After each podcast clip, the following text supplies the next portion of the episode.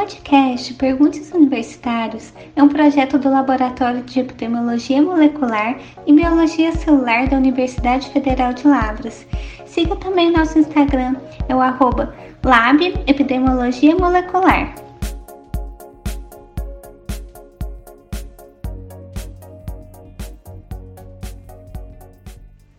Olá pessoal, eu sou a Dirce, Sou doutoranda no programa de pós-graduação em Medicina Veterinária. Estou aqui com a Brenda, que é graduanda em Medicina Veterinária, e ambas pela Universidade Federal de Lavras. Esse é mais um episódio da série Zoonoses, do Núcleo de Estudos em Epidemiologia Molecular. E o nosso bate-papo de hoje é sobre aspectos zoonóticos da esporotricose. E para falar desse tema tão importante, convidamos a doutora Maria Isabel Azevedo.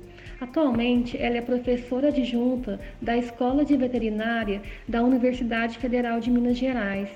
Tem experiência em micologia veterinária e biologia molecular, atuando principalmente nos temas ligados à pesquisa e inovação tecnológica.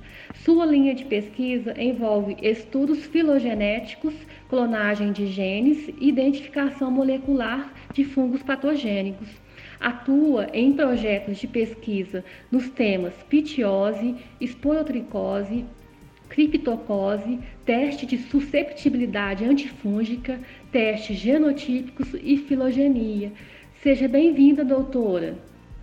Olá, pessoal, tudo bem?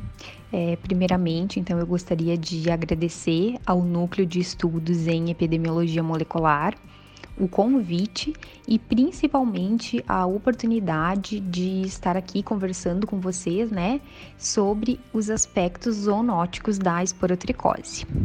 Então vamos dar início às nossas perguntas. Doutora Maria Isabel, explica pra gente o que é esporotricose e qual a situação da doença no Brasil. A esporotricose ela é uma zoonose que acomete a espécie humana, mamíferos domésticos e também silvestres, e é causada por fungos dimórficos do gênero Sporotrix, que são encontrados comumente na vegetação, no solo e na matéria orgânica em decomposição. Ou seja, esse é um fungo presente no ambiente. Em animais, a doença é descrita principalmente em felinos domésticos, e essa doença ela apresenta é, distribuição geográfica universal, mas ela ocorre principalmente em regiões de clima tropical. No Brasil, atualmente a grande maioria dos casos ela está relacionada à transmissão zoonótica de Sporotrix brasiliensis. A partir da década de 90, nós temos os primeiros relatos de surto zoonótico no Rio de Janeiro e em São Paulo. A doença se estabeleceu então primeiro nesses territórios, expandindo-se mais tarde para outros estados, é, com casos humanos e também animais, sendo relatados em sua maioria nas regiões Sul, Sudeste, Norte e Nordeste. Em Minas Gerais, casos da esporotricose felina, eles passaram a ser comunicados ao Serviço de Controle de Zoonose em 2015 e atualmente casos humanos eles também vêm sendo relatados aqui no estado. Bom, como a senhora comentou sobre a comunicação dos casos felinos ao Serviço de Controle de Zoonoses aqui em Minas Gerais, como é que é a notificação da esporotricose? Ela é uma doença de notificação obrigatória? notificação da esporotricose ela é dinâmica e ela muda o tempo todo. No estado de Minas Gerais, a esporotricose humana ela foi incluída na lista de doenças de notificação estadual. É, casos humanos eles também são de notificação né, nos estados do Rio de Janeiro, São Paulo, Pernambuco, Paraíba e Bahia. No estado é, do Rio de Janeiro, no estado de São Paulo, inclusive em Minas Gerais, alguns municípios também incluem a notificação é, dos animais. Professora, como é que ocorre a transmissão da doença? Em humanos, a doença ela era conhecida como doença do jardineiro. A esporotricose ela ocorria predominantemente em pessoas que manipulavam a terra, como jardineiros, trabalhadores rurais e pessoas em contato direto e constante com espinhos, lascas de madeira e matéria orgânica em decomposição. Então, já que esse é um fungo presente no ambiente, a transmissão ela se dava principalmente em pessoas que manipulavam esses materiais contaminados. Porém, atualmente, a sua ocorrência ela tem sido relacionada à transmissão zoonótica, que ocorre então por arranhadura ou mordedura de animais doentes, ou também através do contato direto da pele lesionada com secreções e lesões, especialmente dos gatos. Com isso, as famílias com gatos doentes em casa, além de veterinários, eles tornaram-se as pessoas mais suscetíveis a contrair a infecção. Agora que já conhecemos as formas de transmissão da doença, também é importante sabermos reconhecê-la. Então, quais são as manifestações clínicas da doença nos animais e no humano e quando que eu devo procurar um médico ou um médico veterinário? O gato infectado, ele desenvolve uma lesão inicial no local de inoculação. O período de incubação ele é variável, com uma média de 21 dias. É, na maioria dos casos, o que ocorre é a formação de uma ulceração e liberação de sangue e exudato. Os animais eles podem apresentar infecções subclínicas, lesões cutâneas únicas, até múltiplas lesões disseminadas, podendo também apresentar sinais extracutâneos. Né? Esse fungo ele pode se disseminar por meio da autoinoculação.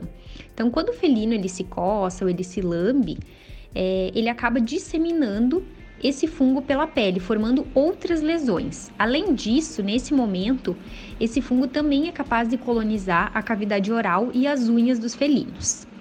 Clinicamente, são mais comuns quadro onde o animal apresenta múltiplas lesões cutâneas. E também pode acontecer o envolvimento de mucosas, né, principalmente do sistema respiratório. Nesses casos, os animais eles apresentam é, espirro, dispneia, secreção nasal. Animais que apresentam esses sinais respiratórios, geralmente eles apresentam maior risco de falha terapêutica e também de vir a óbito. Os locais mais acometidos é, pelas lesões, né, são aqueles que são atingidos durante as brigas, como a cabeça, as extremidades dos membros e da cauda.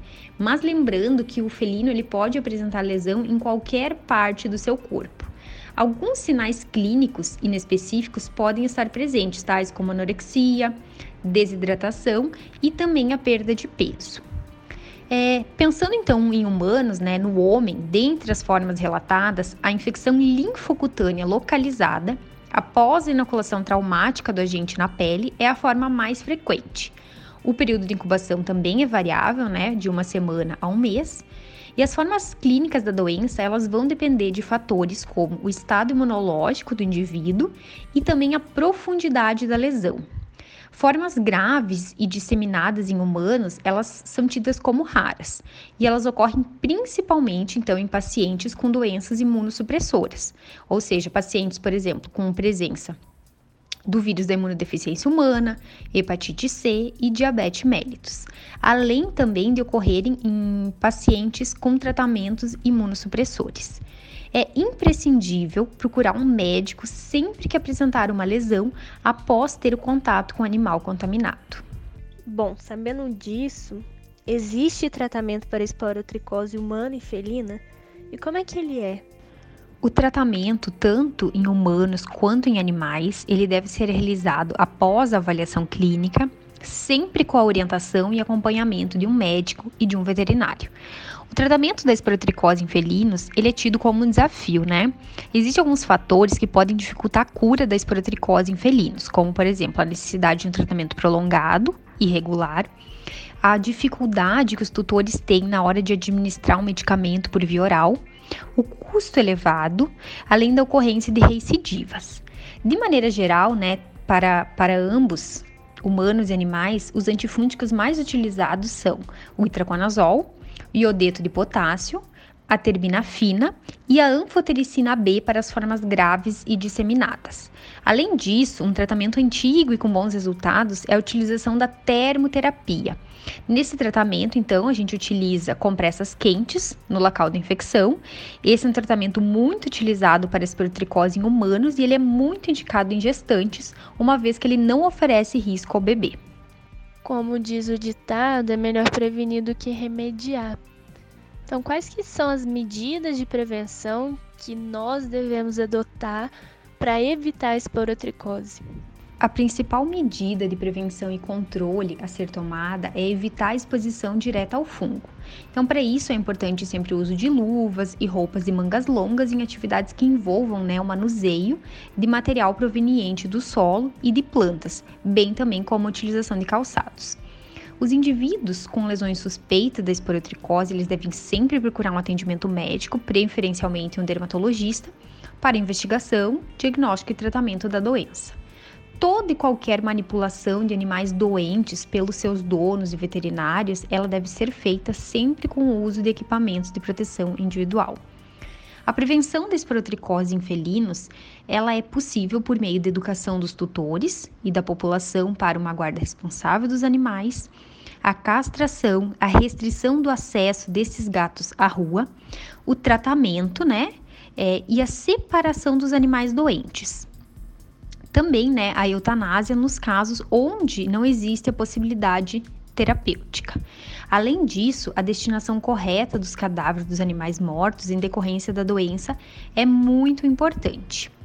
Então, sempre que a gente tiver um animal com suspeita da doença, ele não deve ser abandonado.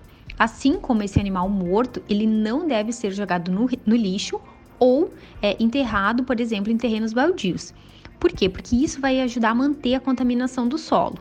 Dessa maneira, então, o recomendado é o que? A incineração do corpo desse animal, de maneira a minimizar, então, a contaminação do meio ambiente e, dessa maneira, interromper o ciclo da doença. Tudo muito importante, né?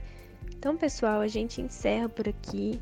Gostaria de me despedir de vocês e também de agradecer a professora Marisabel pela participação e por compartilhar um pouco do conhecimento conosco. Muito obrigada, professora. Finalizando então, né, esse essa nossa conversa, eu gostaria de agradecer então o convite e a oportunidade de trazer um pouco do meu conhecimento sobre a esporotricose para vocês. Um abraço a todos os ouvintes e até a próxima. Gostaria de agradecer mais uma vez a participação da doutora Maria Isabel, o nosso muito obrigada. E pessoal, Fiquem ligados nos nossos próximos episódios da série e até a próxima!